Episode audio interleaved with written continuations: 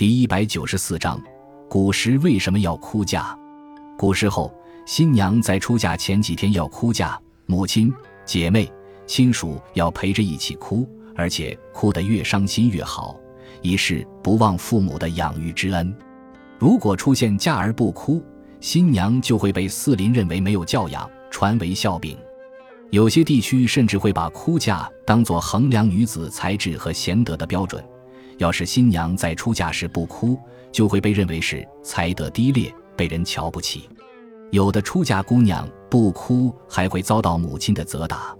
哭嫁风俗不知起源于何时。据古籍记载，战国时期赵国公主嫁到燕国去做王后，临别时，公主的母亲赵太后持其冢为之泣。祝曰：“必勿使反。”在一些地区和民族，哭嫁非常流行。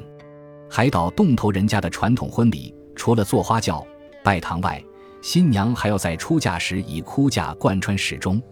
新娘从梳头开始哭和唱哭嫁歌，一直到辞别家人，坐上花轿还哭唱个不停。土家女子婚前要唱哭嫁歌，在婚前半月至一月就开始哭唱。哭嫁的形式有一人哭、二人对哭、多人一起哭。哭唱的内容大多是感谢爹妈的养育之恩、兄嫂姐妹的离别之情。